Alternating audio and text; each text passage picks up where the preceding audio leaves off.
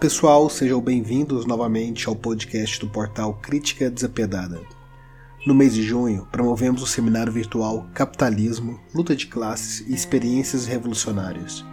Os encontros aconteceram todo sábado em nosso canal do YouTube. O quarto e último encontro foi ministrado no dia 27 de junho pelo professor e militante autogestionário Marcos Vinícius, com o tema Luta de Classes em maio de 68 na França. Bom, Marcos Vinícius é historiador e sociólogo, doutor em sociologia pela UFG e militante do movimento autogestionário Movald. A palestra também foi gravada em formato de vídeo, caso tenha interesse por assistir nesse formato. Para mais informações sobre novas atividades e material para estudo marxista, acesse criticadesapiedada.com.br. É isso, pessoal. Bons estudos.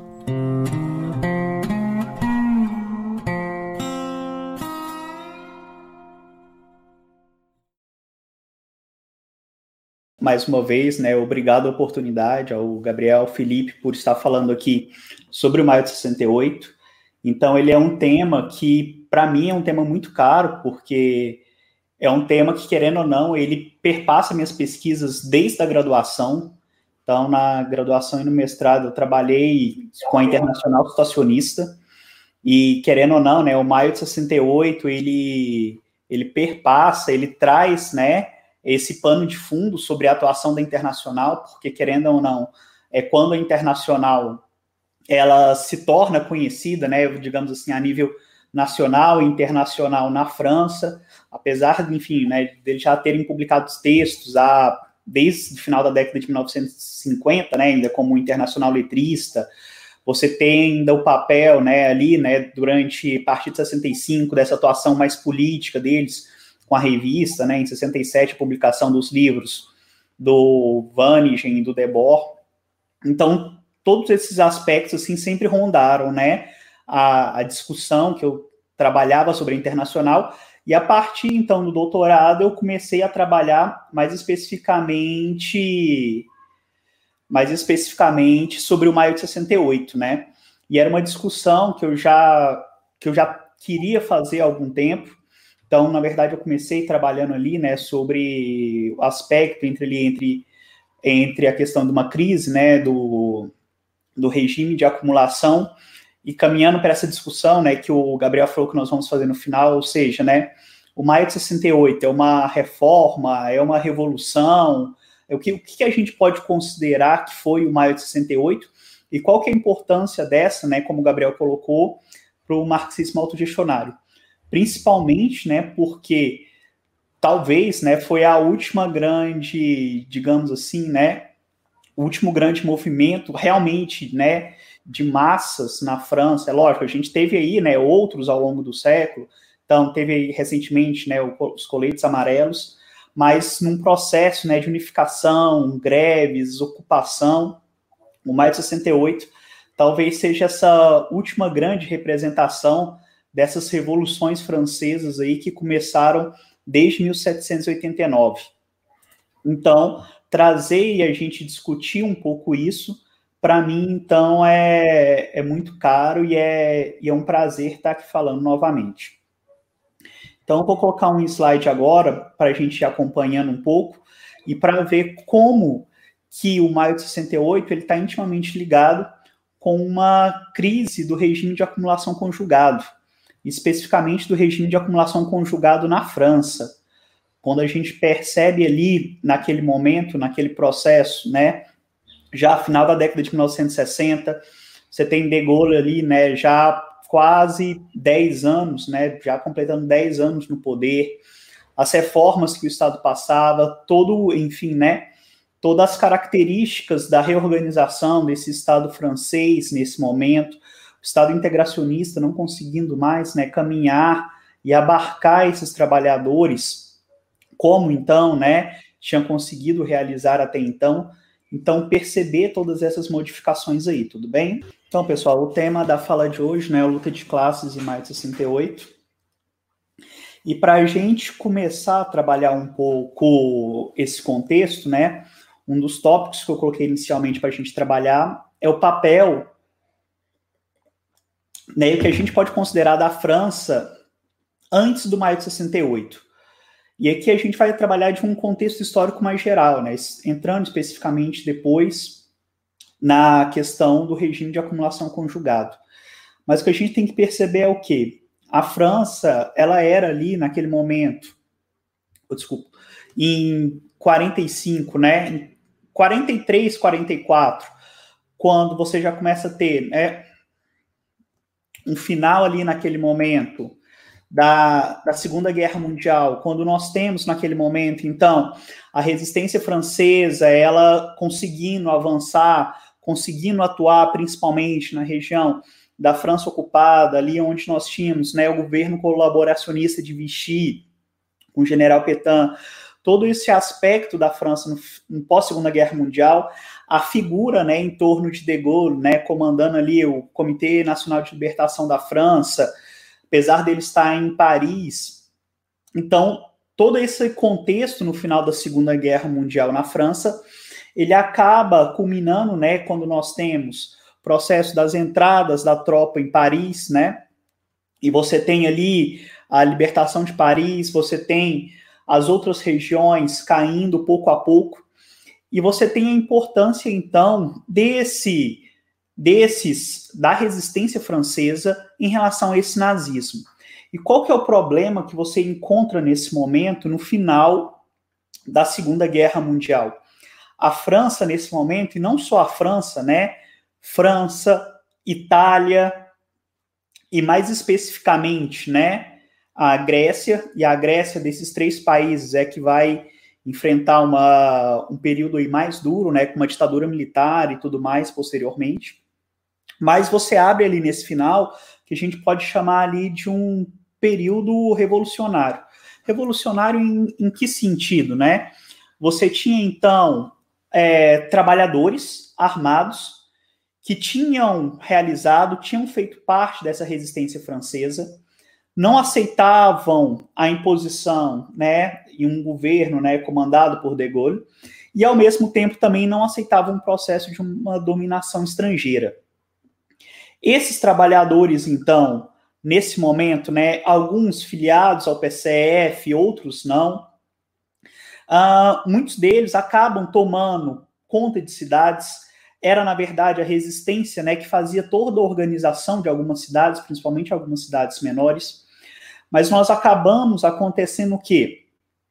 O PCF, que era em muitos locais quem organizava essa resistência e tinha, querendo ou não, né, uma adesão ali a esses trabalhadores, ela começa né, em 44, ali, em 45, quando De Gaulle assume o governo no final da Segunda Guerra, para um processo de reconstrução né, nacional, uma frente nacional ali de reconstrução com outros países e com todos os acordos né, firmados entre Estados Unidos, Inglaterra e União Europeia, e União Europeia, desculpa, e União Soviética, uh, o PCF ele atende à determinação de Stalin, que era fazer parte desse governo de frente nacional. E qual que é a importância nesse momento disso? Porque vai ser o processo de você desarmar essa resistência, que muitos lugares estava começando um processo de auto-organização, principalmente em cidades menores. Para quê? Para você ter uma tentativa de que, olha, nesse momento, então, não é um momento para uma revolução, nós temos um momento de uma organização, uh, de uma frente nacional para a reconstrução da França, e depois dessa reconstrução, então, nós temos um processo colocado de uma revolução à vista. É lógico, esse papel, ele muito destaque, né, o papel de Stalin que você tem, né, da própria União Soviética nesse momento, da não aceitação, né, dessas revoluções nessa frente ocidental da Europa, França, Itália, Grécia, como um embate, né, à posição dos Estados Unidos e do Reino Unido que estavam ali. Então, em 45, você tem a volta, né, para a França de Maurício Torres. Maurício Torres, então, né, que era um, um dos principais nomes do Partido Comunista Francês. Ele retorna, né, ele estava exilado na União Soviética desde a desde a queda né, do, do governo de frente ampla em, no final da década né, de 1930. Então ele vai para ele vai para a União Soviética nesse momento então, né, porque enfim, procurado tudo na França, ele retorna no final, ele recebe um indulto de De Gaulle, ele retorna e ele se torna ministro de De Gaulle. Se torna ministro de De Gaulle em 45. De Gaulle, então, ele tem, né, e ele monta um gabinete ali, né, com, com todos os outros ministros, uh, vários partidos, realmente um, um governo de frente nacional, de vários aspectos. E é interessante a gente perceber nesse ponto que Torres ele vai atingir, ele vai ter um cargo, né, que seria o equivalente ao ministro do Trabalho. E isso nesse momento ele vai ser importante, por quê? Porque vai ser uma forma dele trabalhar a CGT, né, que era o principal, principal confederação sindical ligada ao Partido Comunista Francês. Nós vamos ver isso posteriormente, né, qual é o papel dessa CGT durante o maio de 68. Então você tem ele enquanto ministro do trabalho, ele tendo um discurso que era, olha, nós não vamos e nós não nos colocamos enquanto momento de revolução, a França precisa se reerguer. Nós precisamos então, né, reconstruir a França, o momento é de união, o momento é de fazer com que todos nós caminhemos em direção a fazer a, a França o que era anteriormente. E é interessante a gente perceber que quando o PCF ele ganha né, esse ministério, a França, diferentemente da Inglaterra, da, da própria Alemanha, né, ela não teve um processo de um bombardeamento né, excessivo sobre suas indústrias, sua, sua área industrial. Então, assim, ela consegue se reerguer muito mais rápido. Tanto é que o Fernando Claudan, né, no livro dele, O Movimento Comunista, ele coloca que quando né, o PCF ele consegue é, assumir esse cargo e ele tem nesse momento ali né, esse papel, a França e um dos principais elementos né, da, da indústria francesa ali era o processo de, extra, de extração de carvão, né, que era um dos principais meios energéticos. Então a França ela consegue ter ali nos dois anos pós Segunda Guerra um nível de extração né, de carvão, de prospecção maior do que antes da guerra. Isso, né, o Claudan ele coloca justamente o que, olha, isso é um papel que você tem, né, do PCF, da CGT, mobilizando esses trabalhadores juntamente, tentando, né, colocar esse governo dessa frente nacional e que a gente começa a perceber. O Estado aqui, e a gente tem, né, Keynes, né, com as suas políticas já sendo colocadas, né, o estado de bem-estar social, né, sendo discutido desde a década de 1930, ali, esse papel da intervenção do Estado, né, enfim, to todas essas questões, elas acabam caminhando para que o PSF ele tenha, nesse momento, então, esse papel de destaque. Quando De Gaulle ele sai, né, porque ele não aceita como a Quarta República Francesa, que a gente vai ver daqui a pouco, ela é formada, então De Gaulle ele sai do poder, né, ele não, não se candidata a presidente nem a primeiro-ministro, mas nós temos ali né, o Torres e o PCF ele chegando a ser primeiro-ministro em 46 e 47. Ali, né, na, com dois, primeiros dois ministros né, que tiveram ali, dois primeiros ministros, um do, do Partido Socialista, De Gaulle ele se torna ali primeiro-ministro em 46 e 47. E a grande questão é como que o Partido Comunista Francês ele sai desse governo, né? E como que qual que é a importância que isso vai ter? Em 47, né, você 46 e 47, logo após o final da guerra, você começa a ter um processo de embate entre a União Soviética e os Estados Unidos. E esse processo de embate, ele começa a ocorrer principalmente por causa dessas zonas de influência, aonde então, né, que esses dois, né, países ali, eles vão influenciar qual que é o papel, principalmente na Europa.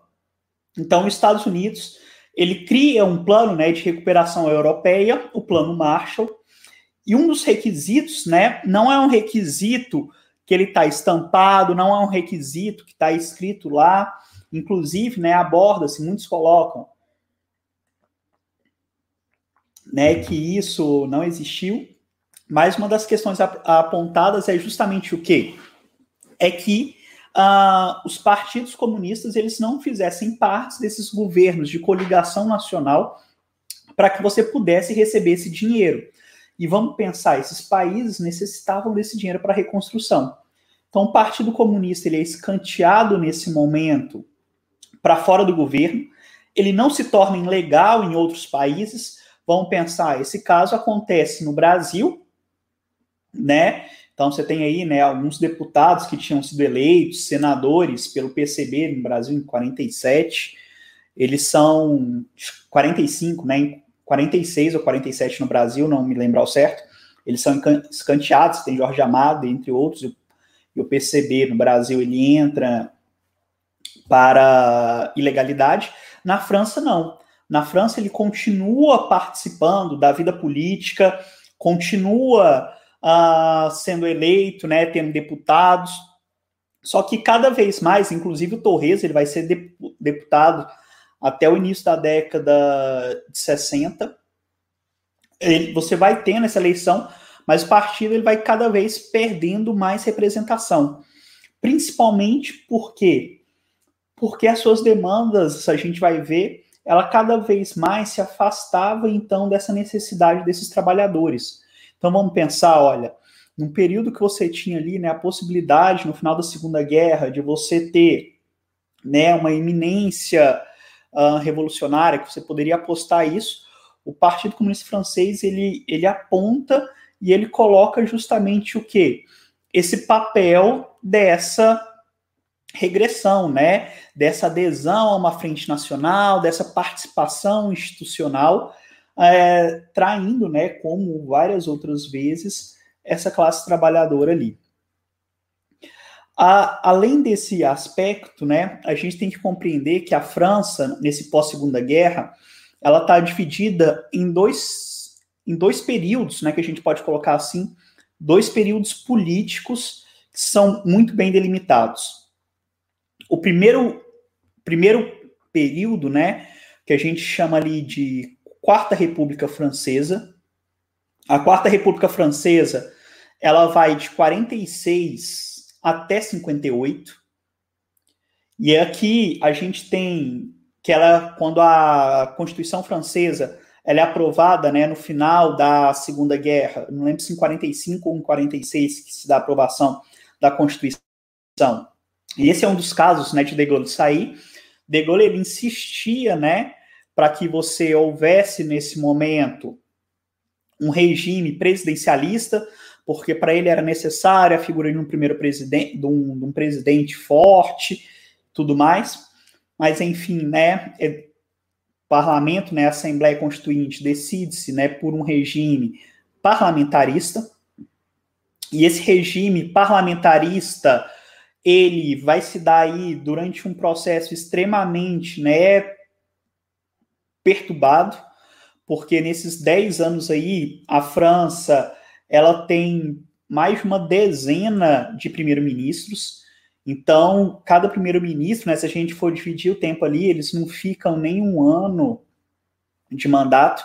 Então, você pensa, são, são um período extremamente né, atribulado nesse momento.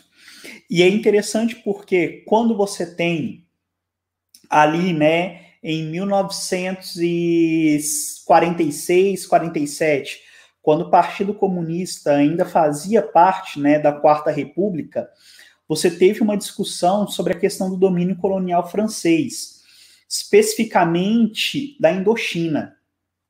E a questão é, o Partido Comunista francês, nesse primeiro momento, quando ele fazia parte desse governo, né, de coalizão nacional, a gente pode colocar assim, ele não se coloca contra a guerra da Indo a, a permanência da Indochina enquanto uma colônia francesa. Então, ora, né, porque uma das questões mais caras que você tinha era justamente a crítica à questão do colonialismo, principalmente, né, no final da Segunda Guerra Mundial. E, e uma das críticas que começaram a se fazer ao Partido Comunista nesse momento é, ora, como se dá justamente, né, no final dessa Segunda Guerra Mundial, você, né, enfim, luta contra os nazistas sobre o processo de ocupação mas ainda se coloca favorável a esse papel da Indochina enquanto uma colônia francesa. Algo que só vai, né, sua posição, ela começa só a voltar quando eles são excluídos ali dessa participação política. Então, esses domínios coloniais franceses, eles vão caindo, né, pouco a pouco. Então, primeiramente, nós temos ali a queda da, da Indochina, né, a guerra da Indochina, né, a Indochina, ela consegue se tornar independente, né, a Indochina compreende, né, toda aquela parte ali, Vietnã, Laos, Camboja. Então, aí depois, posteriormente, né, você tem a, você tem a guerra específica do Vietnã e tudo mais. Mas uma das, um dos grandes papéis que você tem da crise que a gente pode colocar da Quarta República, né, e que a França ela passa ali da Quarta para a Quinta República é justamente a Guerra da Argélia. A Argélia, ela tinha um papel fundamental porque de todas as colônias francesas, a Argélia era uma das que ficavam mais perto da França, juntamente ali, né, com Marrocos e a Tunísia, que são aquelas colônias que estão ali, né, no norte da África, ali no mar Mediterrâneo. Então, esses três países ali, né, eram as colônias mais próximas, mas a Argélia era a colônia que mais tinha recebido franceses. Então, os franceses, eles tinham lá, eram donos, né, das principais terras cultiváveis na Argélia, eram donos, né, das principais indústrias.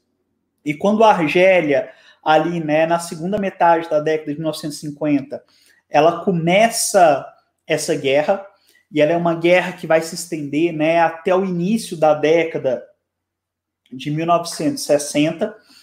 Você tem ali toda uma toda uma mobilização dessa sociedade francesa.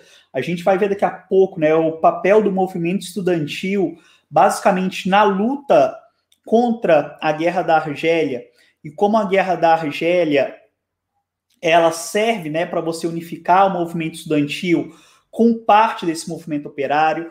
Você tem na França né, trabalhadores argelinos né, que migram, uma vez né, que a partir da, da final da Segunda Guerra Mundial, muitas vezes porque esses, e é uma das coisas né, que fomentam o papel da, dessas guerras de libertação nacional desses países que eram colônias após a Segunda Guerra Mundial, muitos desses dessas colônias, elas forneceram nesse momento então soldados para a, a guerra contra, contra a Alemanha, né, para a Segunda Guerra Mundial. Então, um dos pontos né, que quase não se destaca, por exemplo, na libertação francesa, é o papel que esses soldados né, dessas, dessas colônias francesas do norte da África tiveram, principalmente na libertação do sul da França da, da, da República de Vichy, né, do general Petain.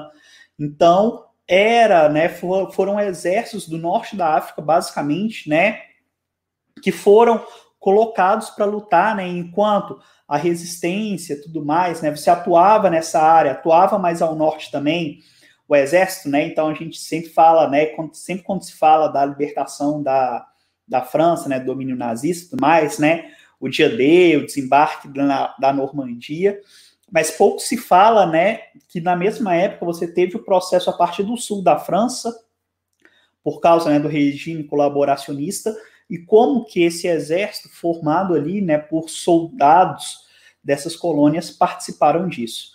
Então é a partir desse processo que esses soldados, né, enfim, que esses argelinos, tunisianos, marroquinos, eles pegam e falam: olha, mas como assim nós lutamos para a libertação da França, né, do jugo nazista e tudo mais, né, desse governo colaboracionista, e nós continuamos então aqui enquanto colônia. Então você começa uma guerra uh, por essa libertação desses países, e a guerra da Argélia, ela é essa, como eu falei, que vai mais impactar na França. Por quê? Porque estava perto, a presença de franceses na Argélia era muito grande, de argelinos na França também. Então, a guerra na França, a guerra na Argélia, ela é sentida, né? Então, você tem atentados na França, uma tentativa ali, né, de, de golpe.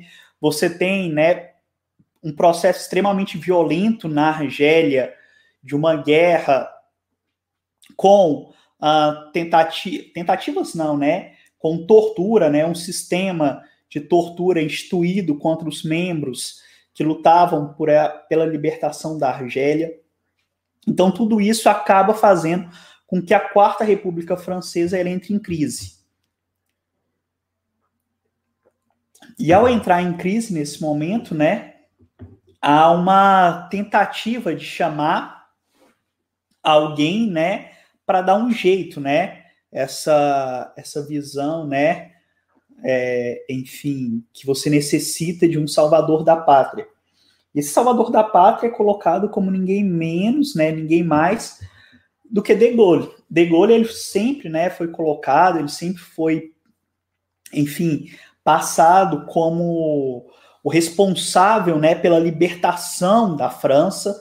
Então, sempre quando se fala de De Gaulle, né, ah, o general que comandou a libertação da França, tudo mais, comandou da Inglaterra. Então, você tinha a resistência francesa, né? Ele, por mais que fazia né, essa ligação, enfim, pode falar que ele era o nome, era o rosto, né, que aparecia ali. Mas, enfim, né, depois, quando a Quarta República é implementada e tudo mais. Ele sai de cena, né? O que ele, enfim, na biografia dele se coloca ali, né? Como uma grande travessia no deserto. E é interessante que você de falar da Quarta República, que a Quarta República ela é basicamente quem predomina ela é a social-democracia. Então vamos pensar, ó, a social-democracia, você tem nesse momento, então, predominando e teoricamente, né, um governo de esquerda, mas um governo que mantém e que esses domínios coloniais e que avança justamente nessa guerra da Argélia. E é interessante porque, né, quando De Gaulle, né, enfim, convoca, né, e o nome de De Gaulle, ele começa a entrar justamente nesse debate, né, para ele assumir o governo, ele fala, olha, eu assumo mais com uma condição, que a França ela se torne um regime presidencialista. Porque dividir o poder né, com o parlamento não dá certo e eu não vou conseguir fazer o que eu quero. Então, nesse momento, né, a Quarta República Francesa ela acaba. Há, nesse momento, então, uma reescrita da Constituição, que é a Constituição Francesa, que existe até os dias atuais. De Gaulle ele assume um regime presidencialista, e qual, e qual foi a noção, né, principalmente, né, da direita e tudo mais, quando De Gaulle ele sobe ao poder? De Gaulle ele vai manter o governo colonial. Ele vai manter, ele vai intensificar a guerra, ele como um general, ele vai conseguir nesse momento, né, fazer toda a organização e naquele momento ele vai conseguir acabar com a guerra e a gente vai manter. E é uma posição que é justamente contrária. De Gaulle, quando ele assume, ele começa ali, né, apesar de demorar alguns tempos, ele começa as tratativas até que caminha né, para um plebiscito sobre o final da Guerra da Argélia.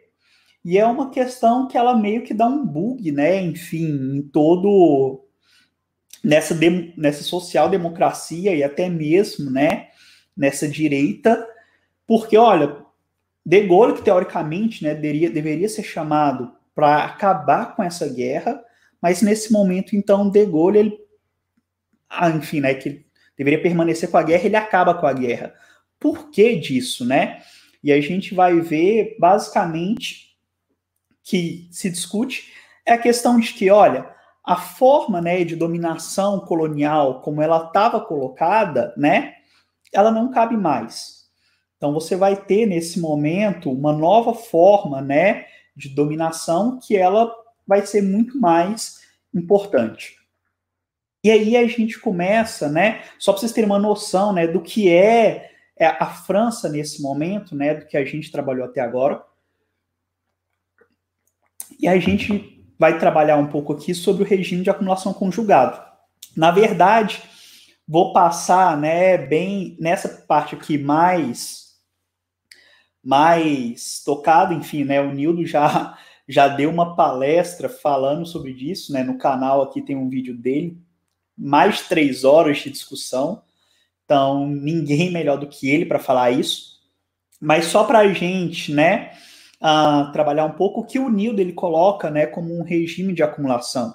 Ele coloca ali, ó, o regime de acumulação ele é como um processo de desenvolvimento do capitalismo e também né, se organiza a partir de uma determinada articulação entre organização do trabalho, forma estatal e relações internacionais. Então, né, esse capitalismo organizado, né, ao longo do tempo, você tem ali e nesse momento, né, na França tem os regimes de acumulação intensivo, extensivo, né? O, o regime de acumulação conjugado, que é o que a gente vai trabalhar aqui, né? Tem o integral, mas o que a gente vai trabalhar aqui é o regime de acumulação conjugado. Regime de acumulação conjugado, então, ele vai de 1945 até o final do século XX, que é quando você tem ali é, o regime de acumulação integral ele se tornando dominante. Mas vamos pensar nesse momento. Não é, né? Porque 1945 é o período, então, que esse regime de acumulação conjugado ele se torna dominante. Isso aqui, pessoal, deixando claro, para os países, né, que a gente pode chamar ali de países centrais, né? França, Inglaterra, Estados Unidos, Alemanha, que são esses países, então, que são os países centrais economicamente, enfim, né, em quantos países de capitalismo subordinado você tem regimes de acumulação que são congregados, né, que são ligados a esses regimes de acumulação. Então, é, a partir de 1945, justamente, né, porque você tem o final, né, da o final da Segunda Guerra Mundial, é quando esse Estado ele começa a se reorganizar, né, esse capitalismo ele começa a se reorganizar e principalmente se reorganizar através né, da sua organização do trabalho, dessa forma estatal que ele vai demonstrar, e como essas relações, né, e por isso que eu falei, nessas relações internacionais entre esses países, ele vai se dar. Então você não precisa mais daquele regime né, colonialista que você tinha né, no século XVI, ou se não do neocolonialismo no século XIX, início do século XX. As relações internacionais agora, ela está baseada, então, no imperialismo oligopolista, que a gente vai ver daqui a pouco, mas que está ligado a um processo de dominação a, a partir né, de outras características. Então, empresas que você tem, né, que vão se expandir para esses países é, periféricos, processo da exploração né, dessa mão de obra, você tem né, a forma estatal, o Estado integracionista, e lembrando bem, para esse Estado, né, que é central, então quando a gente pega na França, o Estado integracionista, né, tem como característica ali, né, o, a integração desse trabalhador, né, nesse sistema capitalista, a questão, né, dele conseguir consumir, enfim, né, produzir, mas consumir também, né, então, ter acesso ali, né, o que é chamado, né, o estado de bem-estar social e, esse processo de integração com que, enfim, né, essa discussão realizada por Keynes, né, que, enfim, esses estados eles vão colocar sobre isso, e a organização do trabalho através do Fordismo, né, e justamente processo, a implementação dessa linha de produção, o controle dessa produção, essa organização dessa dessas fábricas, essa divisão. Então, todo esse processo, então, ele caracteriza o regime de acumulação conjugado. Mas aí a gente tem que pensar o quê? E o regime de acumulação conjugado na França? Como que ele se dá? Porque essas características, então, que o Nildo traz, elas são características que elas estão muito ligadas a, a uma discussão teórica geral. Quando a gente caminha, né, para perceber a França, a gente tem que olhar basicamente o quê? Olha, quando a gente vê ali né, a implementação desse Fordismo na França, a implementação desse Fordismo ele vai se dar basicamente, né, num primeiro momento na França, naquele mesmo, naquele mesmo local né, que nós temos a integração da, das outras das outras uh, formas, né, como o Fordismo foi montado na fábrica da Ford. Na França, ele vai se dar nesse momento, basicamente, num, ele vai a sua instalação, né, do Fordismo, ele vai se dar na, na indústria automobilística, né? Então, Peugeot, Citroën, Renault, né? Lembrando, a Peugeot é uma das mais antigas produtoras de veículos que nós temos no mundo. A Peugeot, você tem produção de veículos desde o final do século XIX. A Peugeot ela produz veículos. Então a adoção né, do Fordismo ele começa nesse momento nessa indústria, mas ele vai se expandir para toda a, a forma de organização da França.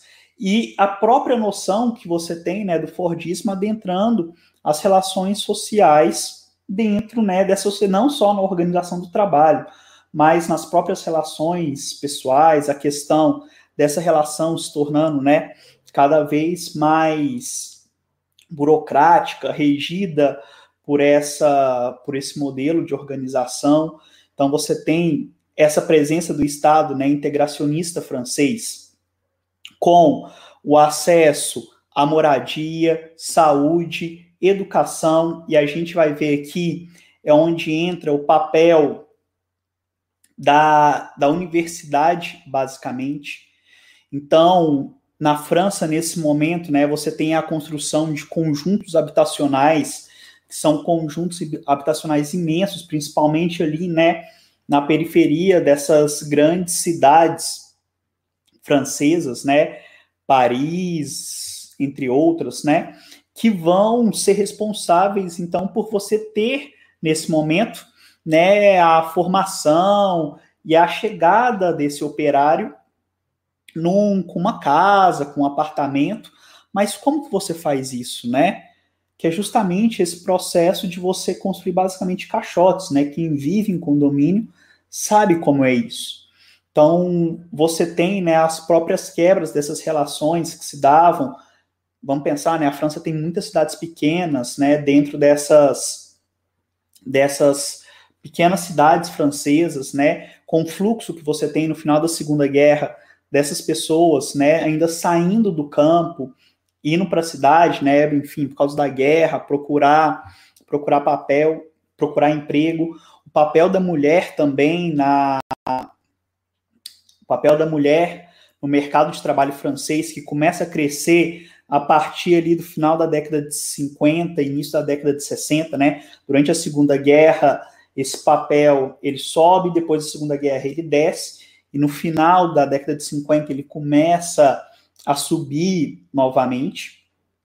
Então, o acesso, né, à saúde francesa, que ela se torna universal. Então, esse trabalhador, ele começa a ter acesso a um, esse processo né, de integração desse estado de bem-estar social. O que a gente tem que pensar são todos os trabalhadores né, franceses que vão ter acesso a esse estado, né? Porque quando a gente pensa, né, o estado de bem-estar social francês, né? A gente fala, ah, na França você tem acesso a isso, aquilo, tá. Mas quem é isso? São todos esses trabalhadores? Não. Então, você vai ter basicamente, né, esse esse estado ele de, de bem-estar social com todos esses benefícios, um salário, né, compatível que você consiga viver, tirar as férias, adquirir um carro, colocar seus filhos, né, para estudar, basicamente ir para a universidade. Quem então vai fazer isso? É o que, enfim, né, é chamado o topo, né, desse operariado. São esses operários que trabalham nessas siderúrgicas, fábricas de carros. Na França, né, desenvolvendo né, a fábrica né, de aviões nesse momento, você tem a Sud Aviation, que depois vai ser incorporada, não lembro se é pela Airbus ou pela Dassault.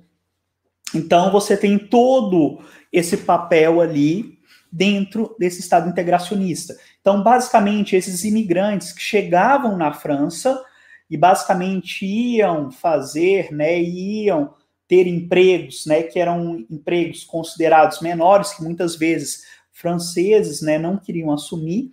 Esses trabalhadores, esses, né, não tinham acesso a esse estado, né, de bem-estar social do Estado francês. Até mesmo porque eles nem cidadãos franceses eram considerados. E quando esse Estado integracionista francês ele é montado, e aqui é um elemento importante, é a gente ver o papel do sindicato e das confederações sindicais. Por quê? Porque na França, esses sindicatos, eles têm um papel de que com acordos estabelecidos né, no final da, da Segunda Guerra, na verdade você já tem os acordos anteriores, mas com o final da Segunda Guerra, construção da Quarta República, o Estado integracionista, ou seja, qualquer papel, qualquer discussão que você tinha sobre aumento salarial, ela obrigatoriamente deveria ter o papel, né, uma negociação entre sindicato, um representante da empresa e um representante do Estado. Então, esses três eles eram responsáveis, então, por sentar, discutir, e a partir disso, né, vinham acesso o aumento salarial, você, enfim, né, tinha toda a discussão dos benefícios, mas você só poderia e você só conseguia esse acesso a partir dessa discussão com o sindicato. E isso, né, foi expresso lá a partir de 46, 47, quando você tem justamente essa discussão e a instalação do estado de bem-estar social. E era basicamente onde né, o Partido Comunista Francês ele mantinha ainda a sua certa influência, porque apesar durante a década de 50, 60 terem sido criadas né, outras centrais sindicais na França, a principal central sindical ainda continuava sendo a central sindical que não era atrelada né, oficialmente ao Partido Comunista Francês, mas ela era dominada pelo Partido Comunista Francês, né, que era a CGT. Nada, enfim, né, que a gente pode colocar como a gente vai ver a União Nacional dos Estudantes da França, enfim, outros mais. E o imperialismo, né, oligopolista nesse momento, que é formado através desse processo de exploração dessas empresas multinacionais francesas, né? Que agora você consegue fazer, migrar para esses outros países, estabelecer fábricas, e assim, né, você consegue, através, e só assim, manter, né, esses benefícios desse Estado integracionista francês, a partir da exploração nesses países subordinados.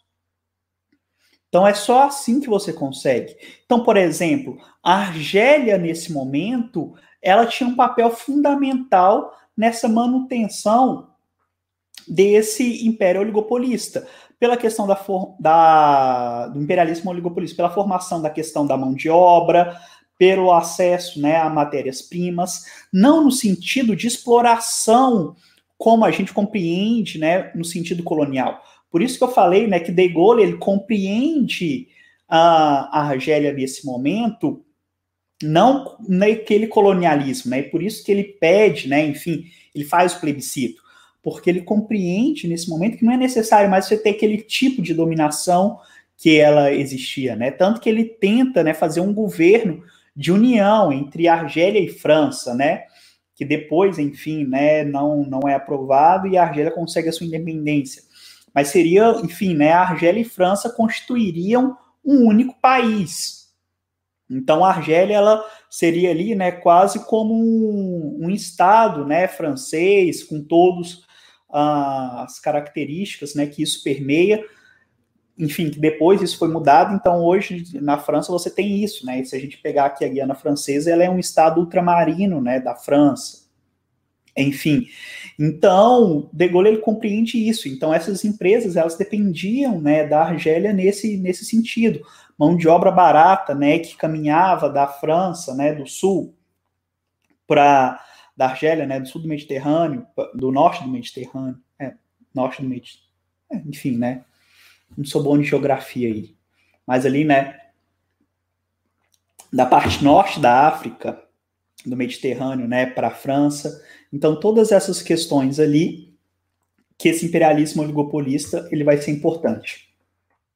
E quando eu falo, né, eu tinha colocado anteriormente, né, o Estado integracionista e a questão da universidade, eu só vou inverter um pouco aqui, pessoal, depois eu volto para a questão do movimento estudantil, que é a gente perceber o papel da universidade na França e como que essa universidade ela tá ligada e a luta, né, pelo acesso à universidade, ela tá ligada então a tudo que nós temos ali, né, da do início da década de 60 até 68. Então, ó, a universidade na França, ela é formada em 1215. Mas se a gente pensar em 1100, 1150 em Paris, já é formado ali, né, os primeiros os primeiros é, grupos, não grupos de estudo, né, mas salas, né, montadas ali ao redor, né, da, da Catedral de Paris, que eram passados, eram ensinados, né, filosofia, teologia, medicina, e a partir disso você começa a ter, né, a discussão da formação né, de, uma, de uma universidade, porque a universidade ela previa o quê? A universidade ela era ligada à igreja, mas a universidade francesa ela tinha um, uma questão que era uma liberdade de ensino e uma liberdade, uma autonomia em relação à cidade. Então, muitas vezes, né, uh, os reis eles enxergavam as universidades como uns problemas ali, né? porque você tinha, então, nesse momento, uma certa autonomia dessa universidade dentro daquele espaço, né, para discutir e que ia contra as visões desse rei e até mesmo da, da própria noção, né, de, da igreja ali que estava colocada. Então, a França, ela é feita nesse momento, então você tem ali, né, 1215, os estatutos de Roberto Cruzon, que vai dar né, para a França, para a Universidade de Paris, a sua autonomia. Depois, engano, 1250, você tem a bula papal, né, que traz também essa, ratifica essa questão a partir da igreja. Então, a França, ela começa a ter, então, essa universidade. A Universidade de Paris é uma das universidades mais antigas, né, da, da Europa. Então, a França, ela começa a discutir e a ter, né, esse, esse processo. Depois disso, outras universidades vão sendo formadas, mas essas universidades elas sempre estão sendo formadas aonde? Elas sempre estão sendo formadas no seio da igreja, né? A igreja é quem comanda essas universidades. Essa, a, o Estado, ele só começa a ter uma atuação que a gente pode colocar né, no ensino superior, digamos assim, em 1530, com a criação do Collège de France, que até hoje, né, na França, quando você vê o Collège de France, é a principal instituição francesa de pesquisa, né, uma instituição de ensino, mas uma instituição de ensino em que medida? Na medida em que você ministra seminários, mas você não tem classes regulares. Então, essas classes, elas se dão, né, através de palestras livres, em que esses pesquisadores ali, né, durante um ano, né, eles desenvolvem né, essas pesquisas, não só durante um ano, mas eles vão desenvolvendo, e geralmente, né, no ano seguinte, eles sempre apresentam os resultados das suas pesquisas, das suas reflexões, durante uma série de aulas ali, né, que, enfim, geralmente 10, 12 aulas. Mas que, na verdade, se constituem enquanto palestras. Mas então a universidade até esse momento, então, ela era basicamente ligada à, à igreja.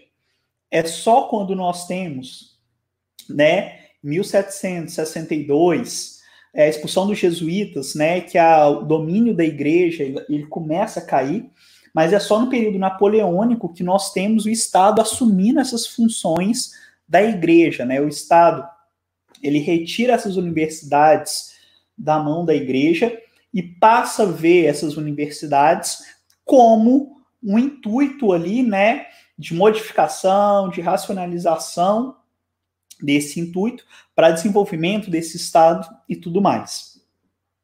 E a partir dessas questões, você tem no século XVIII, né, a criação que a gente chama ali das grandes escolas, né, na França, que são universidades, são como se fossem universidades, né, fomentadoras de ensino superior francês, mas que estavam voltadas basicamente para o quê?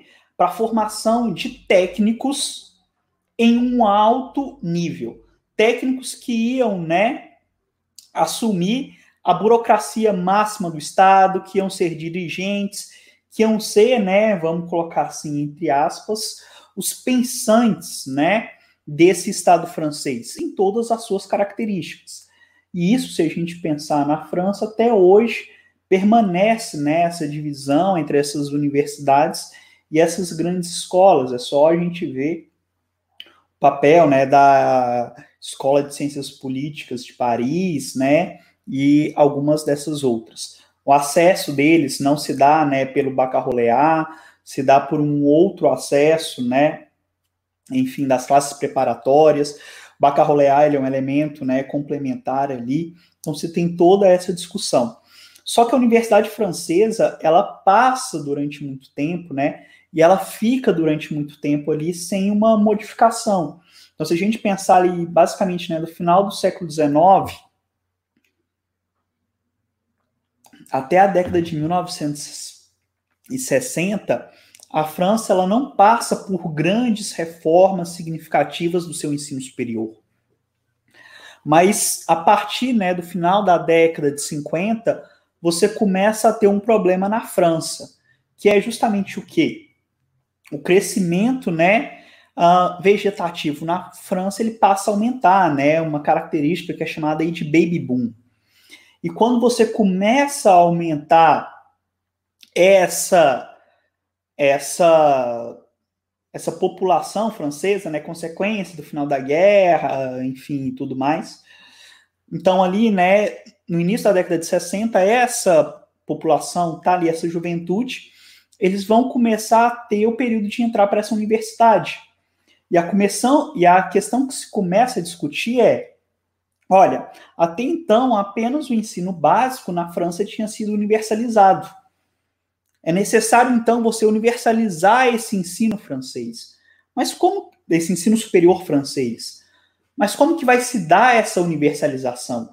Como que essa universalização ela vai, vai ser colocada? Então, quando eu falei né, do Estado integracionista, parte né, dessa, dessa visão, ele perpassa que, olha, é necessário você ter e você dar universidade para essas pessoas, para esses jovens que estão saindo aqui. E você começa a pensar, então, uma criação e uma ampliação dessas universidades. Então, só para vocês terem noção, né, olha nesses números aqui.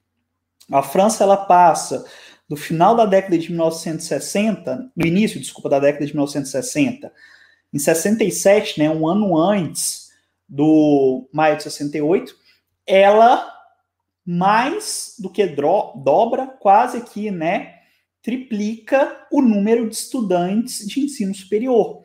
Ela sai de 310 mil estudantes para 851 mil estudantes. Vamos pensar, isso é um boom imenso. Isso é basicamente o que o Brasil, né, se a gente for comparar em termos assim de crescimento, né, exponencial que o Brasil viveu com o ProUni, né, o Reúne, essas políticas aí da década de do século 2000, né, 2000 as 15 primeiros anos ali. Mas essa questão é como que você vai fazer isso? E aí você vai fazer que é justamente o quê? Essa universidade que até então ela tinha sido vista, tinha sido encarada e tinha sido colocada como o acesso e como né, uma visão né, de formação dessas elites tudo mais, essa universidade ela começa a ser encarada como um processo de uma formação de uma mão de obra dentro né, dessas premissas da reforma que De Gaulle ele queria né, fazer dentro desse Estado francês. E essas reformas elas são colocadas a partir né, da criação de um novo franco, da, da, da adaptação né, da economia francesa a essas novas características, digamos assim, né, desse regime de acumulação. Então, olha, você precisa agora fornecer técnicos. Cabe ao ensino superior fornecer técnicos, única e exclusivamente isso. Então, você deixa as grandes escolas né, para esse aspecto de pensadores e tudo mais, e a universidade ela começa a fornecer técnicos. E quando a gente pensa em técnicos, não é somente um engenheiro, não é somente, ah, enfim, alguém que vai estar trabalhando né, diretamente com o aspecto prático. Isso vai se dar à própria questão das ciências humanas. Tanto é que quando a gente for trabalhar o Maio aqui, a gente vai ver, né, que os os estudantes né, da Faculdade de Letras de Nanterre, eles vão criticar né, justamente isso. Eu acho que nós temos muitos sociólogos né, que assistindo a live. Um dos panfletos né, escritos pelos estudantes de Nanterre é justamente isso. Para que serve a sociologia?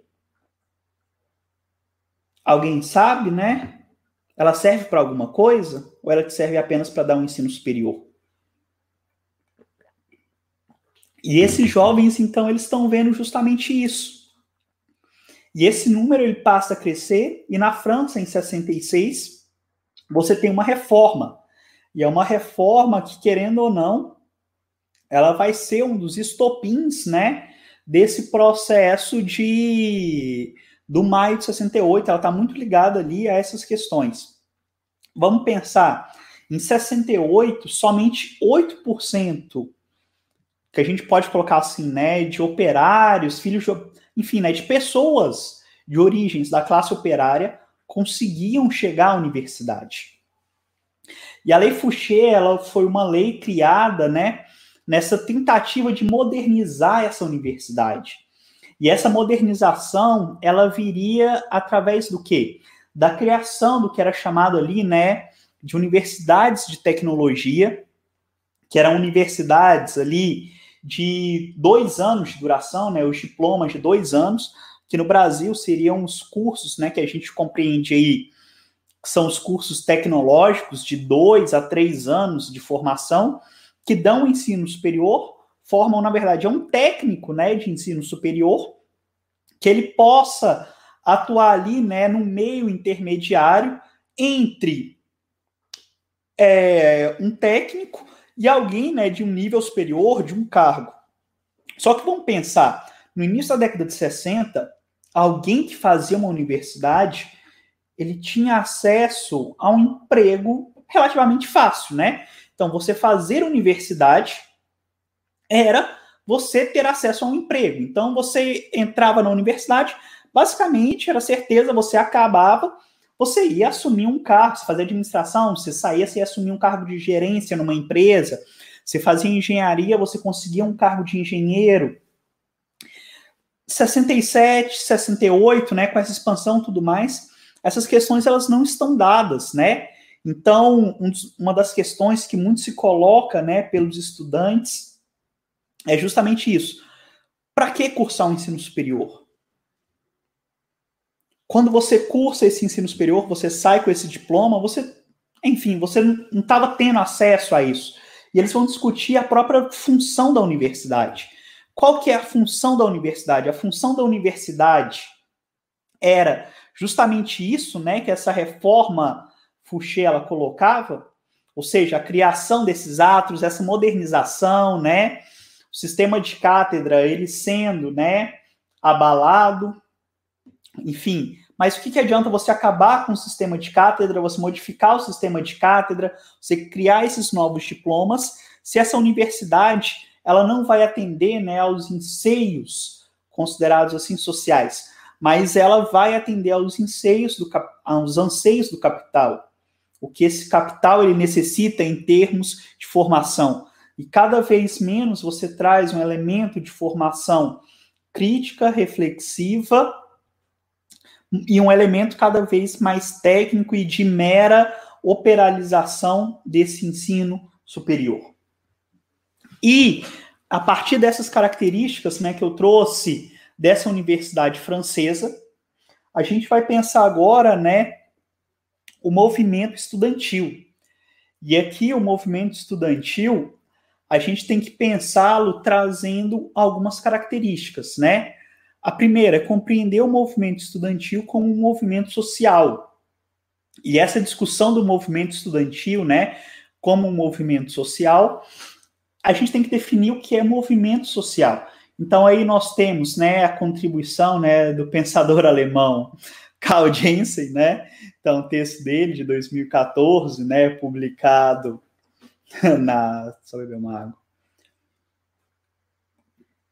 Publicado, eu não sei se é na revista Movimentos Sociais ou se é na na Enfrentamento, que ele é a tese, né, sobre os movimentos sociais, em que ele vai discutir então os movimentos sociais eles nascem né, nessa crise de legitimidade instaurada no seio da sociedade. E era basicamente isso que a sociedade francesa ele vivia naquele momento.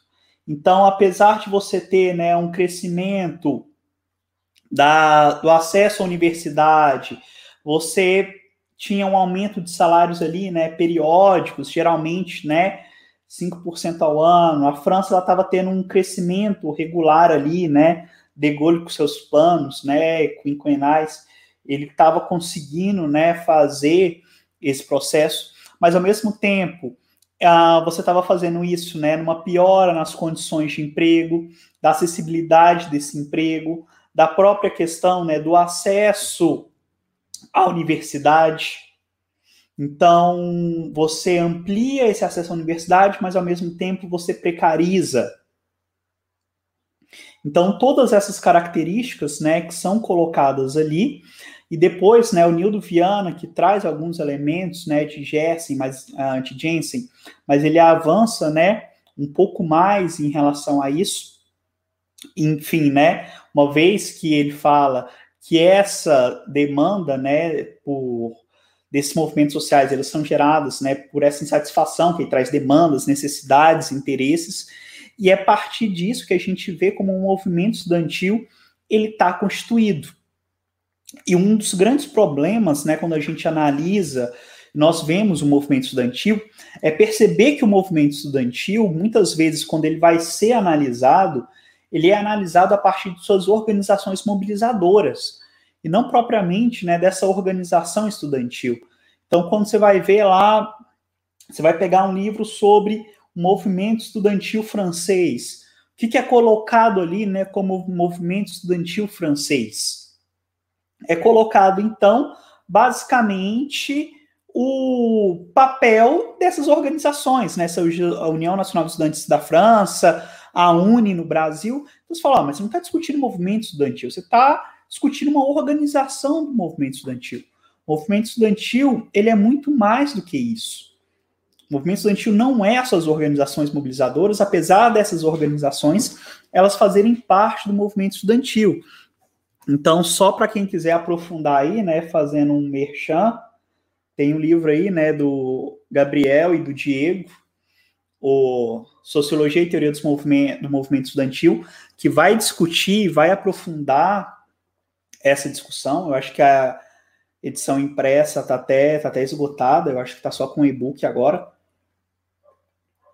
mas que é um livro que ele é fundamental para a gente compreender justamente que a gente pode compreender o que seja o movimento estudantil.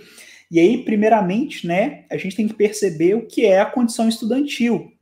Então, nesse livro, tanto Gabriel como Diego, eles trazem nessa discussão de que muitas vezes confundem-se né, ali a discussão entre juventude né, e estudante, como se fosse a mesma coisa. É lógico, quando a gente pega né, o movimento estudantil, Então a gente, a gente já vem à cabeça, né, que os estudantes, eles são jovens, tudo mais, mas os, os, os jovens, né, os estudantes, nem todo jovem é estudante, nem todo estudante é jovem.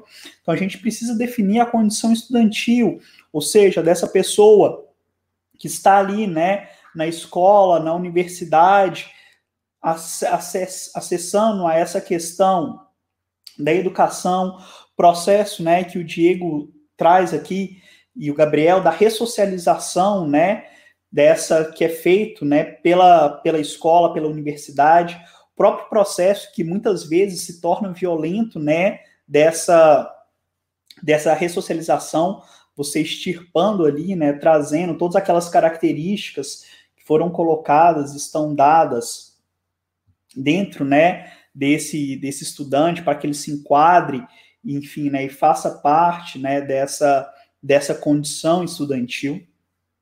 Você tem também o movimento estudantil como ele, um elemento né, policlassista, e que é uma característica né, dos, dos movimentos sociais, ou seja, né, nesses movimentos, movimento estudantil, e a gente percebe isso no Maio, né, e é uma das críticas que eles fazem, porque geralmente sempre compreende o movimento estudantil como um movimento né, revolucionário e tudo mais sendo que na verdade esse movimento ele pode ser, né, conservador.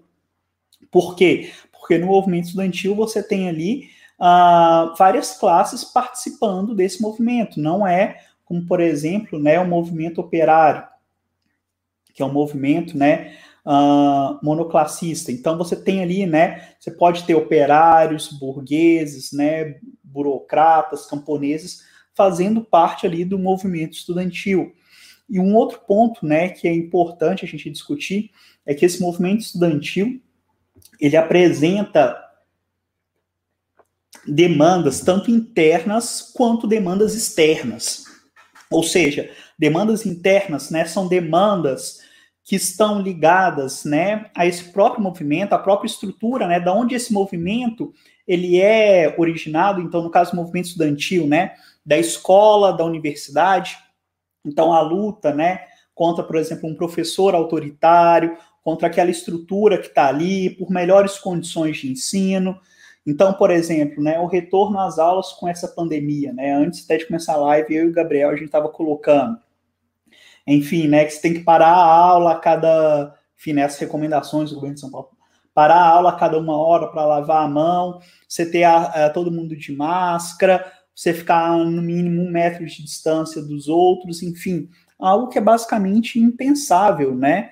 Então, por exemplo, o movimento estudantil caberia a ele, né? Então, nesse momento, discutir, trazer essas questões. Então, isso é uma demanda interna, né, do movimento estudantil. Ó, a gente vai retornar às aulas nesse momento. E está ligado a essas demandas externas, ou seja, dessa pandemia, dessa loucura, né, que nós estamos passando. Então, o movimento estudantil ele sempre vai dialogar nessas demandas externas, internas com essas demandas externas. Porque, basicamente, né, e a gente tem que compreender isso, os movimentos sociais, de uma maneira geral, quase impossível, né, você perceber, não tem como você analisar a escola, né, deslocada dessa sociedade. A escola não é um elemento que está à parte e que esses movimentos, as suas demandas, elas não elas estão isoladas dessa sociedade. Então vamos pensar, a reforma Fouché, foi justamente isso, né? Ou seja, ela tentou fazer com que essa universidade ela andasse, né, no compasso ali do que esse novo regime de acumulação ele necessitava, que ele estava sendo colocado ali. Mas quando, na verdade, né, o que os estudantes queriam era justamente isso, né? Essa universidade que, num princípio, por esses estudantes era colocada como pouco prática, agora ela é vista como muito tecnocrática, né? A gente pode colocar assim. E quando a gente pega o papel do, do, do movimento né, estudantil na França, uma das questões que a gente tem que pensar, Gabriel, só uma questão aqui, eu tenho quanto tempo ainda para falar, só para me programar aqui? Então, Marcos, você tem mais ou menos 20 a 25 minutos ainda. Beleza, obrigado. Uma das questões, então, que nós temos na, no movimento estudantil francês é ver o papel né, dessa auto-organização, dessas demandas que nós temos, e como que essas organizações do movimento estudantil na França, elas têm uma característica diferente, e como que o próprio Maio de 68 ele se insurge contra isso. Porque a forma de organização estudantil na França, a partir né, de 1945, quando a gente tem o regime de acumulação conjugado, é o que a gente chama na que a gente, enfim, que é colocado na França como sindicalismo estudantil. A Carta de Grenoble, né, que ela é feita logo após o final da Segunda Guerra Mundial, ela é pensada justamente para isso. Ou seja, a Carta de Grenoble ela vai falar o que, olha, o estudante é como um operário. Então, ser estudante é um emprego. Então, esse estudante, né, ele desenvolve uma, atividade intelectual, tudo mais. Então, por isso, esse estudante, ele tem que ter o mesmo acesso a esses direitos que esse operário, ele tem, desse estado, né, de bem-estar social que estava se constituindo e tudo mais.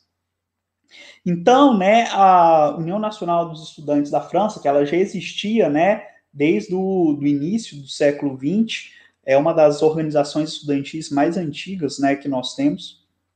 Ela, nesse momento, então, a década de 60, ela se esfacela, mas, enfim, ela, nesse momento, então, ela pega né, esse princípio né, da, da organização dessa, dessa instituição. Então, com essa carta proclamada, tudo mais, né? Só que não bastava a carta, você precisava então de leis. Então, com tudo isso, são aprovadas leis, enfim, né, que dão alguns benefícios para essa instituição, né, e ao mesmo tempo você tem, né, essa, esses estudantes, então, tendo acesso, né, por exemplo, à previdência social. Então, se a gente pensar, por exemplo, né, uh, quem faz doutorado no Brasil, né, quem tem bolsa, o cara é considerado um eterno estudante, né? Então, você falar que não, você é estudante. Na França, ele é considerado como pesquisador, com acesso a fundos e tal, mas depois a gente pode entrar na discussão dessas questões. Mas o que nós temos aqui? Isso fazia com que, para que os estudantes tivessem acesso a determinados benefícios, eles teriam que se filiar a esse sindicato estudantil. E isso, até o início da década de 60, meio que inibia ah, o surgimento né, de, ou, de outros movimentos, de outras organizações e até mesmo de um processo de uma auto-organização. Com a guerra da Argélia, você tem então, né, começando a surgir ali, você tem, né, a, a UNEF tocando, mas você tem, né, outras organizações estudantis começando a surgir e ali, né, se agrupando em torno, né, da luta contra a guerra da Argélia, estudantes começando, né, a se auto-organizar, enfim, né, porque muitas vezes enxergavam, né, a própria os próprios interesses, né, da organização desse sindicato estudantil como de ligados a determinados partidos ou grupos políticos.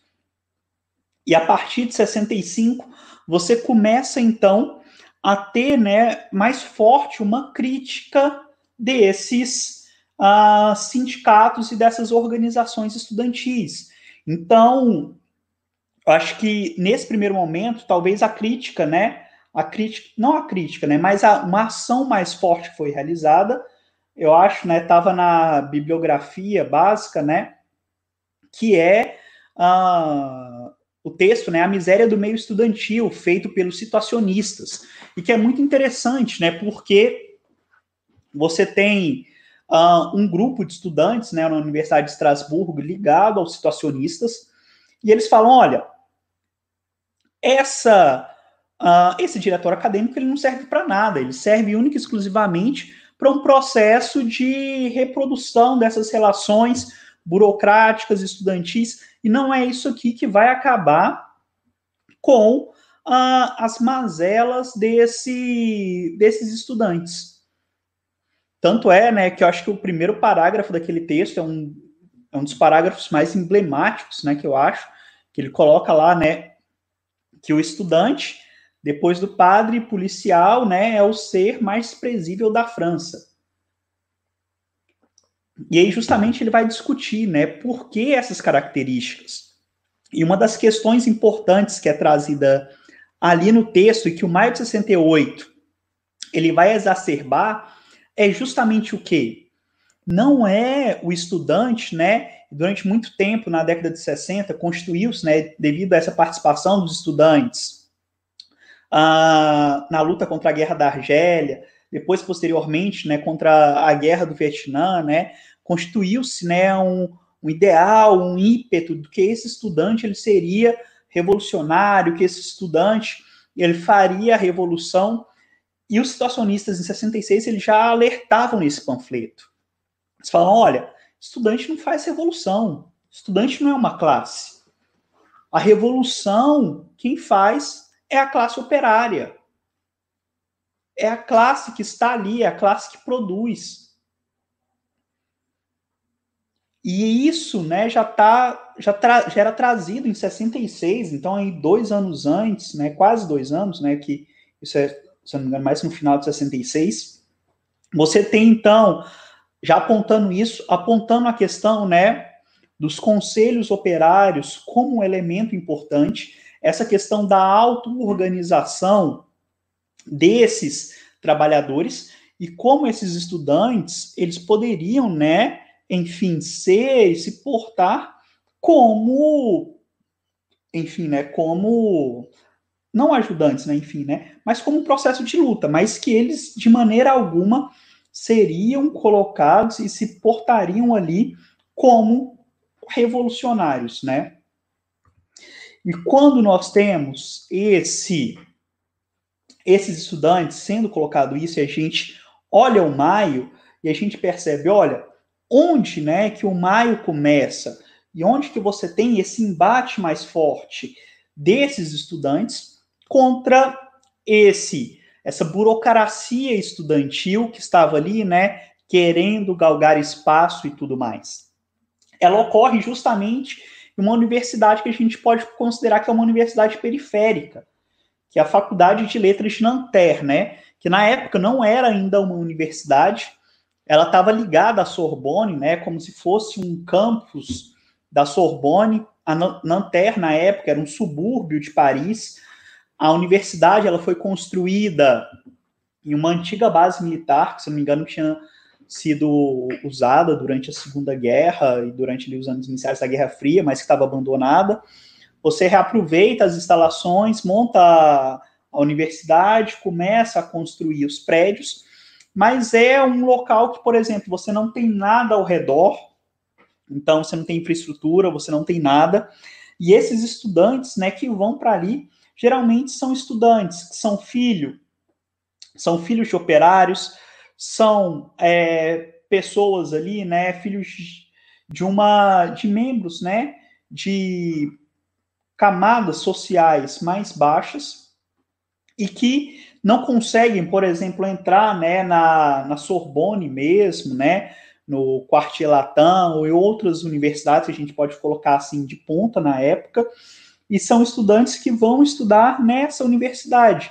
E ao chegarem encontram uma universidade ainda desestruturada, uma universidade que não dá esses acessos, e até mesmo porque a burocracia estudantil, né, ela estava estabelecida nessas universidades mais antigas, até mesmo pela sua forma, né, de atuação, porque esses estudantes, eles se filiavam a esse sindicato estudantil como uma maneira de como uma maneira de terem acesso ao que a gente chama no Brasil, né, restaurante universitário, porque lá os restaurantes universitários eram ligados a, essas, a esses sindicatos estudantis, então você tinha um acesso mais barato, eram ligados a, as Xerox também, né, as, as fotocopiadoras, então você tinha um acesso mais barato a isso, então você só poderia usar se fosse filiado ao sindicato.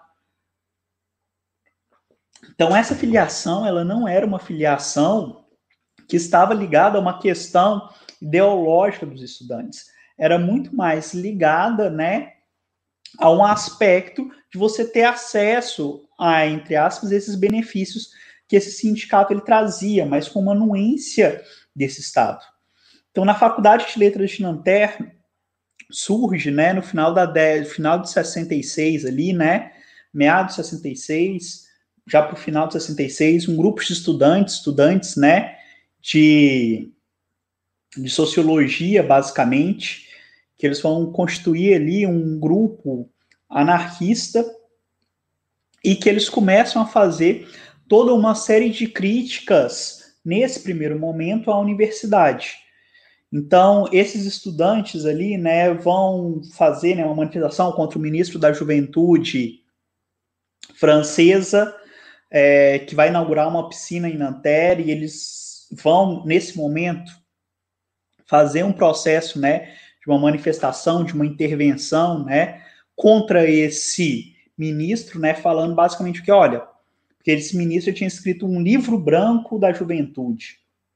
E eles vão falar, olha, você escreve um livro branco da juventude, mas você não trata sobre os principais aspectos da juventude, que é, por exemplo, a questão dos problemas da juventude, que é a questão sexual. Então você tem o problema desses jovens também, né, em relação a nesse momento aos vestiar, aos vestiar os dormitórios, né, o acesso, né, de homens ao, ao dormitório feminino e de como isso, enfim, né, jovens que são suspensos ali. Mas o maio, né, de 68, ele vai, né, esse estopim que ele começa ali nesse momento, ele se dá justamente quando você tem, né, e aí a gente tem alguns nomes, né, o, o, o Daniel, né, com Bench, você tem o, se não me engano, é o René Viennet, que era que eram dois estudantes, né, de sociologia, e eu falei, né, eles escrevem esse panfleto ainda, né, quando eles não eram movimento 22 de março, justamente discutindo, olha, para que serve esse movimento estudantil? Para que serve a sociologia? Desculpa. Vocês vão falar, olha, a sociologia hoje ela nada mais é do que uma série de técnicas e métodos para atender aquilo que o capital necessita. Então a gente estuda para isso. Então eles vão escrever, né, um panfleto criticando professores, criticando a forma de organização e tentando, né, instigar ali um elemento do que pensar posteriormente para essa universidade, esse curso, enfim, de, do que ele servia. Só que em março de 20, 20 é, em março, né, de 68, nós temos ali, né, em fevereiro você já tem algumas manifestações contra o, a guerra do Vietnã, né, 68 ele é o a gente coloca ali, né, a partir de 67, 68, você tem um auge ali da, da guerra do Vietnã. Então, 68, esses estudantes, eles estão mobilizados, eles fazem uma mobilização nessa, nessa universidade. Alguns estudantes são presos, a universidade, né, é, é interditada. Então, eles fazem, né, um movimento nesse, nesse momento, né, é, chamando. Então, você tem participantes desse grupo anarquista, você tem membros né, a, ligados aos situacionistas, você tem grupos ligados a esse sindicato estudantil. Então, o movimento né, 22 de março ele nasce nesse momento.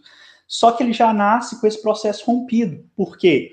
É, é o 22 de março, né, que, que é Claude, né, o principal nome, enfim, mas nas primeiras reuniões, né, quando eles ocupam a universidade, que a universidade é fechada, posteriormente eles ocupam, né, pedindo a libertação desses estudantes, a reabertura.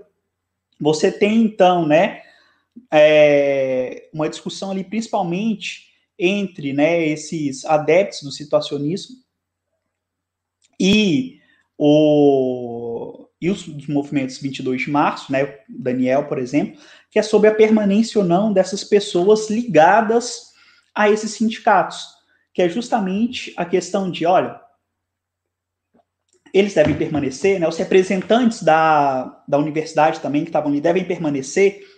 Então você tem toda essa, essa discussão. Só que o Estado, né, ele age como um processo de repressão. O Estado ele é repressivo. Então, qual que era a visão? Ah, ocupou, desocupa. Então você chama a polícia, né, para desocupar essa universidade, fechá-la e tudo mais. Só que qual que é o problema disso? Até então, vamos pensar, você estava com essa universidade fora do, do escopo, né? Você está lá na periferia de Paris. E esses estudantes, quando eles não conseguem acesso a essa universidade, esse movimento que estava formado, eles começam a caminhar justamente para onde? Para o centro, né? Que era a universidade, que era a Sorbonne, que era a universidade na qual, né, a Faculdade de Letras de Nanterre estava ligada, e que naquele momento, então, era a principal universidade francesa. Então, toda a discussão que é perpassada nesse momento ali, que estava restrita a um lugar separado e tudo mais, ela vai para o centro dessa discussão francesa. Então, ali você tem, enfim, né, não vou ficar descrevendo relatos ali, mas você tem a ocupação da universidade, né? Então, e é, e é na ocupação da universidade que você tem a discussão mais forte, justamente com essa questão, né?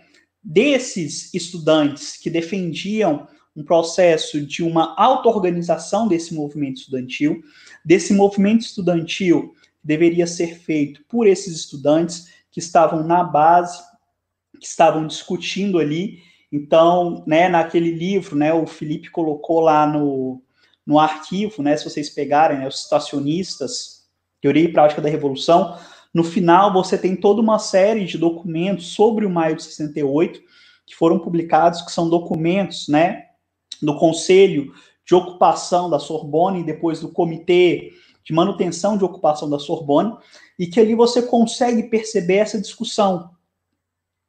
Você, perce você consegue perceber como né, a burocracia estudantil nesse momento ela tende a tomar frente a um movimento que ela nunca fez, não que ela não fez parte, mas que não a representava. Principalmente por quê? Porque nesse momento ali, você tem então o papel que está muito ligado justamente ao que? Eles queriam ter o controle dessa manifestação, enfim, né, dessa desse movimento de estudantes que tinham começado para né, a União dos Estudantes da, franceses, você ter essa, esse domínio, ele significava justamente o quê? Você ter um processo de invisibilidade. A luta que você teve né, no Quartier Latin entre estudantes e a polícia, né, a tropa de choque francesa, né, o CRS, você tem a posterior ocupação, né, expulsão desses estudantes, depois né, a reabertura, tudo isso era importante. E quando você olha aqueles documentos ali, o que aqueles documentos falam? E eles tem, tentam demonstrar. Como você tem né, todo um processo de uma tentativa de sabotagem, de reorganização desses movimentos, para você conseguir cooptá-los. Cooptá-los no sentido de quê? De expressá-los que, na verdade, olha, nós estamos à frente, nós estamos organizando isso nós estamos passando. E aí, um dos pontos, que talvez é o ponto que é de maior importância aqui, e a gente começa a ter, é o movimento que você tem entre os operários de parar em apoio a esses estudantes. Esses operários que já vinham, né? O Alambir deixa claro, você já tinha tido em 67, 66, 67, você já tinha tido na França três grandes greves, né? Em grandes empresas, greves que ficaram, que ficaram parados durante muito tempo.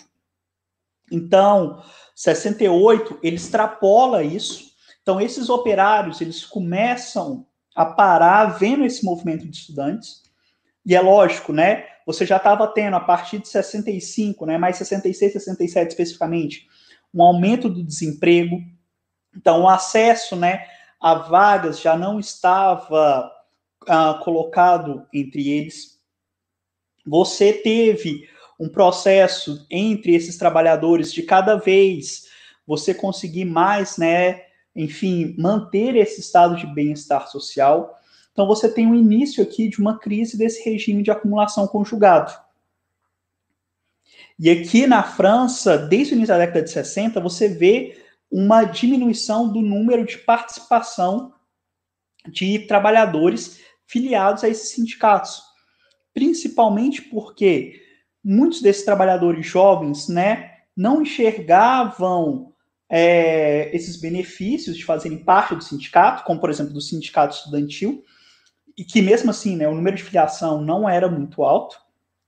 E esses trabalhadores, né, mais jovens não se filiavam e esses trabalhadores estrangeiros, né, por uma série de questões também não.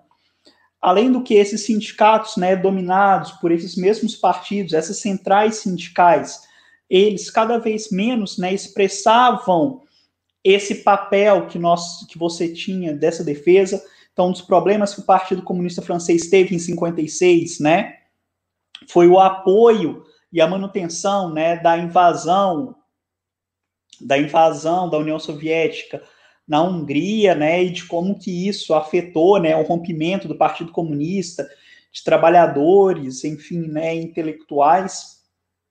E esses operários, eles começam então, né, em apoio a esses estudantes, se auto-organizarem. Eles começam a ocupar fábricas, começam a constituir nesse momento, né, conselhos dentro dessas fábricas, começam então a discutir e a avançar em pontos que até então esses sindicatos eles barravam, eles traziam, e era interessante a gente ver, né, na discussão, né, no livro do, do grupo em inglês, né, uh, Paris, mais de 68, vocês colocam lá, né, o autor, que é o, enfim, Maurício Briton, mas ele escreve o nome do grupo, ele coloca, se eu não me engano, não sei se é a força, a força operária, que era uma das centrais sindicais, ela bloqueia a entrada né, de determinadas fábricas para que você não tivesse contato entre estudantes e trabalhadores. Porque a união né, e a visão entre estudantes e operários era colocado nesse momento como uma visão problemática, como uma visão, enfim, né, de que, olha, esses estudantes são baderneiros, esses estudantes, enfim, né, eles não estão aquilo que nós uh, não estão no mesmo ritmo que nós. Nós queremos melhores condições de trabalho, elementos, uh, participação na gestão da empresa, acesso a determinados benefícios, enfim, nós queremos queremos essas coisas. Os estudantes, enfim, o que, que eles querem? Então você tentava, né, bloquear esse contato, você tentava fazer com que esses estudantes, esses operários, eles não se integrassem.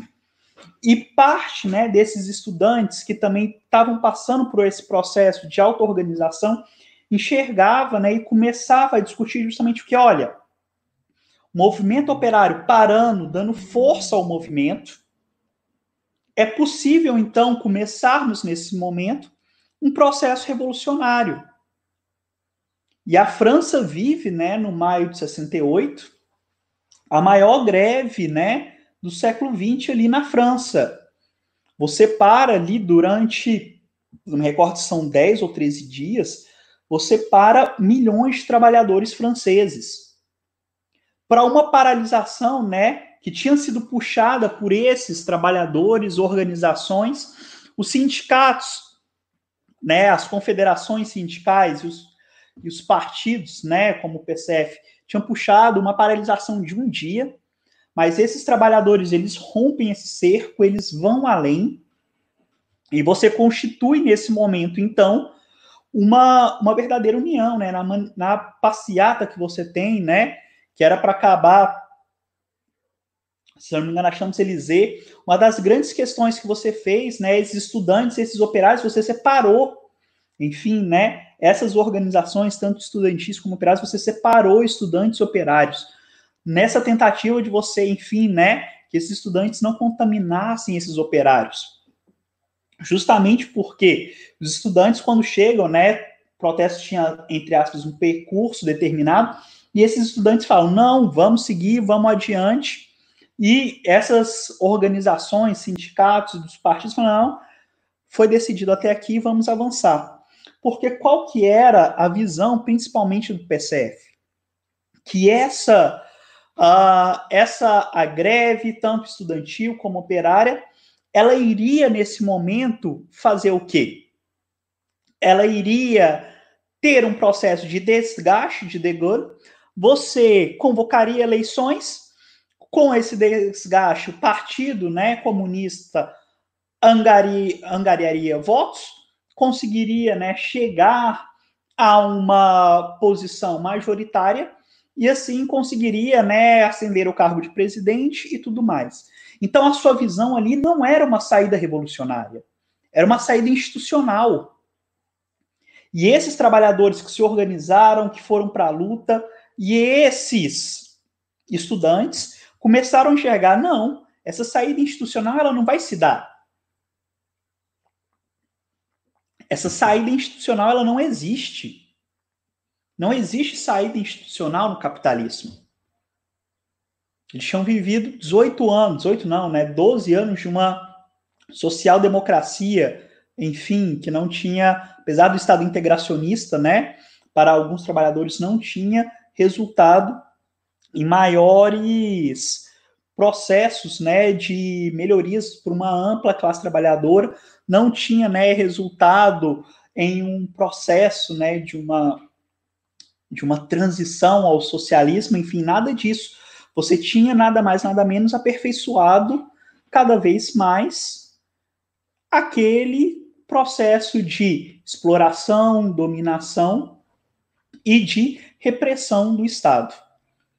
Então, essas organizações elas vão cada vez mais esticando a corda justamente com esse objetivo. Até que, enfim, né, apesar de você ter essa organização, a fundação dos conselhos que são importantes, movimentação entre operários e estudantes, você tem, né, final de maio, né, já esse movimento perdendo uma força e junho, então, quando você tem as eleições, de Gaulle, ele é eleito, enfim, e você tem toda uma um, enfim, né, desbaratamento dessa desses conselhos, dessa da própria auto-organização que tinha colocado ali, apesar de que isso, enfim, ele deixa, né, um germe aí dessa questão, né, do próprio marxismo autogestionário, de como você tem, né, na auto-organização um elemento importante, né, da criação desses conselhos, do processo de avanço tanto dessa luta operária, que sem esse processo de auto-organização uh, não é possível, então, a chegada a essa revolução. Pessoal, último ponto, reforma ou revolução, eu sei que a gente vai chegar nisso, eu vou deixar então para o nosso debate, tudo bem? Senão acho que vai ficar muito longo aqui. Eu já falei demais.